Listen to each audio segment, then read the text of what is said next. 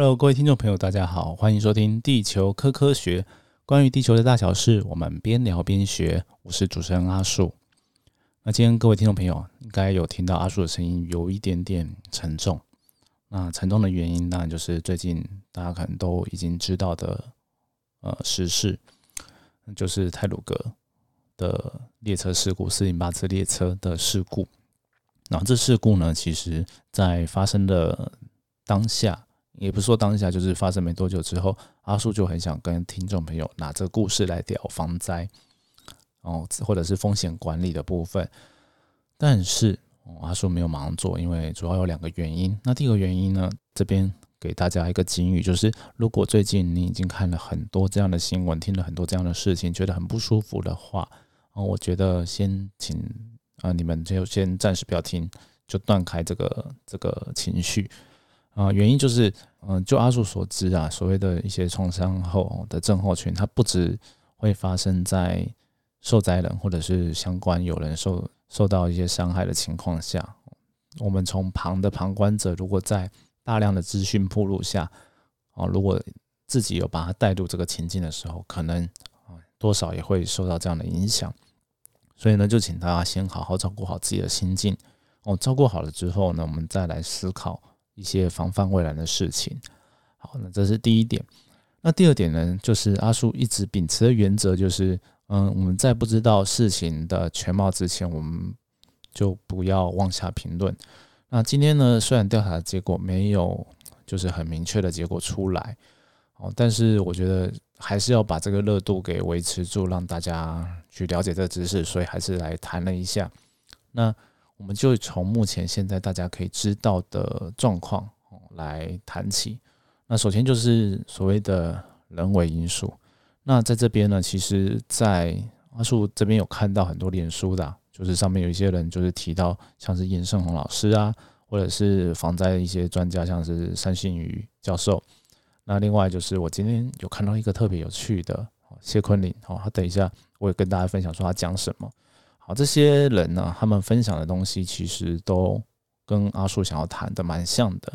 好，那所以我要谈的是什么呢？第一个就是，嗯，针对这事故啊，我觉得啊，你学习检讨说谁错，然后下一次要怎么改，啊，就不会发生。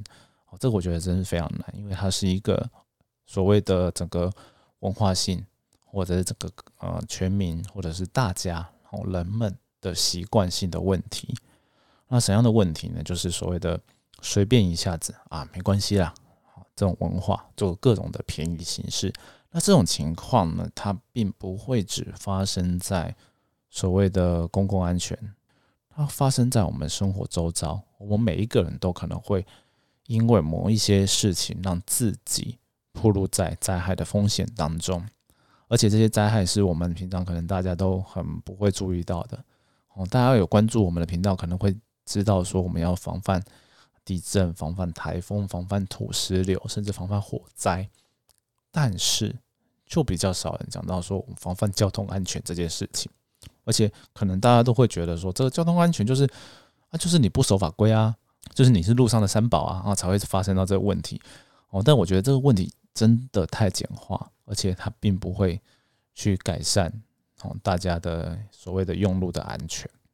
所以我觉得。在这个地方，我就用交通安全这些例子来给大家知道，然后让大家知道什么叫做便宜行事，要怎么样让便宜行事心态变少哦，不让这件事情再发生。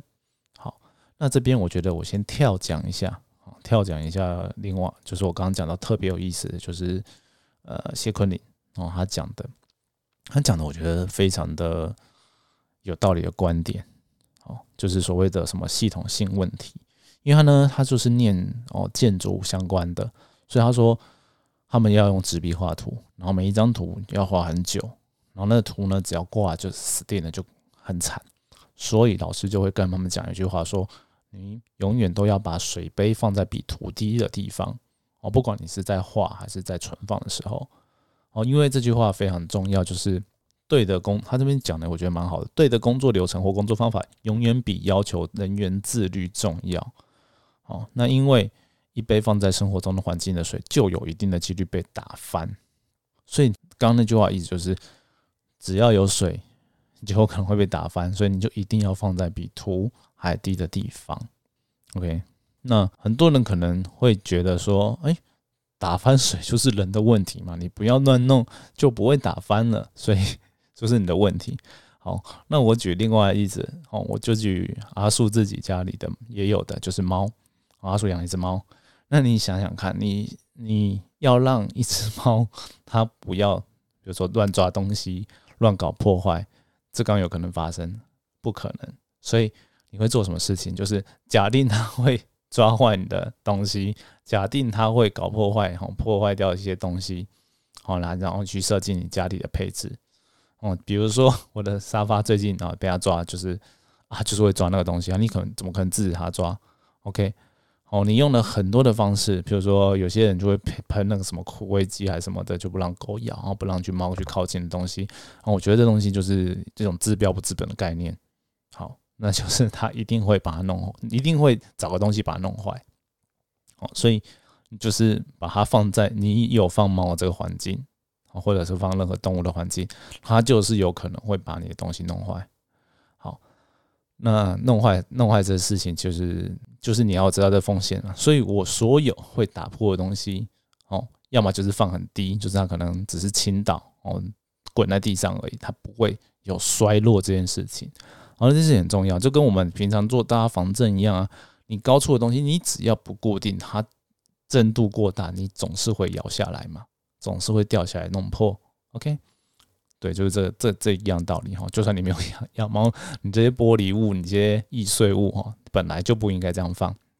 好，那养猫呢，还有另外一个例子，我就可以讲，就是我们家这头老非常非常的爱吃，所以。哦，有时候像那个节目上早期，我用那个电容式麦克风的时候，都会录到它的叫声。那哦，它它爱吃啊，然后爱吃就是总是会挖到它可以吃的东西或不可以吃的东西，反正就是它想吃的东西。所以呢，我现在啊家里啊，只要是食物啊，我就是呃需要冰的，我就直接进早就进冰箱了。然后呢，需要暂时保存一下晚点吃的呢，就把它关好，关在微波炉里面或者是烤箱里面。它没办法直去开的东西，或者是甚至放在房间里面，然后把那个房门锁上哦。但是我们家的门为了方便开啊，我都会做那个横横的，就是有一个你手压一下就会开那种门。好，那种门真的你没有特别把它锁好的话，我们家啊偷偷拉真的很聪明哦，他就会跳起来，然后用前脚哈把它拉开，用他的体重把它拉开，所以 有很多次就被他入侵了。所以我们的现在哈关那间就是。有食物房间的房门呢，就是 SOP，就是把门锁上，关起来就直接锁上。好，那会不会忘记？当然总是会忘记，所以呢，就尽量还是不要放到那个房间里面。哈，就是放在，就是比如说放到那房间里面之后，我们再用一个盒子把它套住，它才是一个万无一失的方法，就是它根本不会碰到，也没有机会碰到。所以呢，这就是所谓的呃，对的工作 流程跟方法比。要求人员自律重要，这句话就非常的可以套用在这上面。就是我们要求人员哦，每次都要锁门，总是会忘记一次。好，这种这种就是无意间的疏忽啊。那另外一种情况呢，是算是有点无意或有介于无意跟有意之间。我觉得可能倾向算是有意，就是各种的违规交通。OK，譬如说你在那个红线。去暂时停一下，你会觉得没有关系，但是实际上呢，所谓的红线，嗯，或者是更严重的并排啊，哦，你觉得没关系的地方呢，它可能都非常的有关系，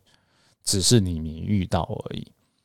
一样的，像刚刚我们今天讲的普用呃泰罗格哦，这个车是这个工程安全的问题，那一台哦，如果是不该停在那里的工程车，它真的是这样子的话。那他一定也不是第一次嘛，他一定是有其他的，就是在不该停的地方有停的例子，之前可能都没有出事，到这一次就出事了。那你说，就是如果大家每一次都不会去做这种便宜行事的行为的话，那全就真的不可能会有这样。但是人就是这么的不确定哦，总是总是有人会觉得说啊，一下下没关系啦，诶，这东西真的。要在各种地方深植人心才非常的有用。哦，那我举另外一个例子，跟地球科学比较有关的，台风来，有些人哦就会去，就是去观浪啊，不然干嘛？哦，这是早年的那个梗，对，那就是去看浪的时候，大家会觉得说，哎，我稍微站远一点啦，啊，这样应该没关系吧？OK，那其实他把自己的铺路在那风险了。好，那我刚刚讲的交通的这些各种的违规，他还不只是把自己铺路在风险下哦，也把用路人会经过那个地方的用路人就铺路在风险下。所以这个东西呢，不管我们今天用多少的科技哦去预防，就是我们现在车子都很厉害啊，哦，有什么防前车碰撞，或者是自动侦测刹停，然后或者是盲点侦测东西，各种的辅助设备，你还是有可能会因为这些什么不当的行为而有其他额外的风险嘛？对，好，那所以大家如果都遵守这个所谓的交通法规，它其实只是就会去怎么讲，就就不应该会发生这些交通事故啊。但是你看每一天，对，每一天都有多少交通事故在发生？我每次上班哦，都都会看到一两起。OK，那就是对啊，这就是所谓的防灾意识，就是没有做到的人。而且这个这个，因为这件事情有点复杂，就是没有做到就一定会出事情吗？不会啊。所以大家就觉得说，那真的没关系。所以就是大家对于这这些风险概念的意识，哈，就是没有办法去连接啊到自己的习惯。像我就就非常龟毛，就觉得说，像我的设定就是，哎，我觉得我这样做就是一定有危险，我就不会这样做。哦，所以我几乎啦，就是九十九点九都不会在这个红线地方哦放车吓人。会有的情况是什么？就是真的没有办法找不到地方了，因为真的有一些啦，有一些台北市区或者是怎么样，它很难很难找到。那我能做的是什么？就是减少那个我铺路在风险的时间啊。我停了，就是我我人也不离开车了，我就是放乘客下去这种行为。那也是会挑选到说哦路比较宽，或者是跟着前后有很长一段都没有车子的情况下，赶快把人放了，然后赶快就这样，哎，赶快赶快下车了，然后赶快。到安全的地方哦，乘客到安全的地方，那我再赶快去找停车位。那甚至有的时候，我觉得啊，都找不到的情况下，我我就直接开进停车场了。真的，即便我为了可能停个三五分钟，我去付费，我都觉得这样比较安心，这样比较安全。好，这是我自己会跟，如果真的是做到，我觉得可能有些人会觉得我龟毛，就是 骑车啊、开车都是一样。好，那所以。这些东西呢，有没有办法让大家都养成习惯？那我觉得能做的就是只能各种宣导跟教育，然后跟这种借这种呃算是机会型的教育给大家。那实际上我也相信三宝或者是不会做的。我所谓的三宝不是指特定的性别哦，或者是什么族群哦，而是就是你没有这些危机意识的人，没有可能就是没有，那真的没有办法。那我们只能说，让我们有的人尽量去做宣导，或者是有的人尽量更小心一点。然后呢，真的不要有随便一下没关系的。哦，举个例子，就是我之前有那个出去哦，下面丢个垃圾，然后呢，我的食物啊，就想说，哎，还热热的哦，贡碗汤热热的，他应该不会吃吧？就是我的我的猫头啦，没有，我就是丢一下上来，然后他就对。我的地上就有一颗肉球哈，被它打到地上，然后开始很开心的边玩边吃了。这就是你只是下去一下下，哦，它就可能会发生。所以 真的就是不要所谓的哦，这这个事情没有造成什么灾害了。但是实际上，在真的灾害的情况下，你越觉得它啊不会发生，那它发生的时候，它的几率就是你就可以说它是百分之百，就是它就发生了。哦，如果以事后后设的角度来看。好那同样的，哦，我们今天大概讲到这边，其实就是今天概念就非常简单啦，只是我就换个故事跟大家讲。那在面对很多那种像灾害风险的前视图啊，或者不管是土壤异化啊，不管或者是断层，哦，大家常常会会有一个迷思，就想说，诶，是不是断层的风险比较高，或者土壤异化前视比较高一点？哎，我就不要住那边，就不会有问题。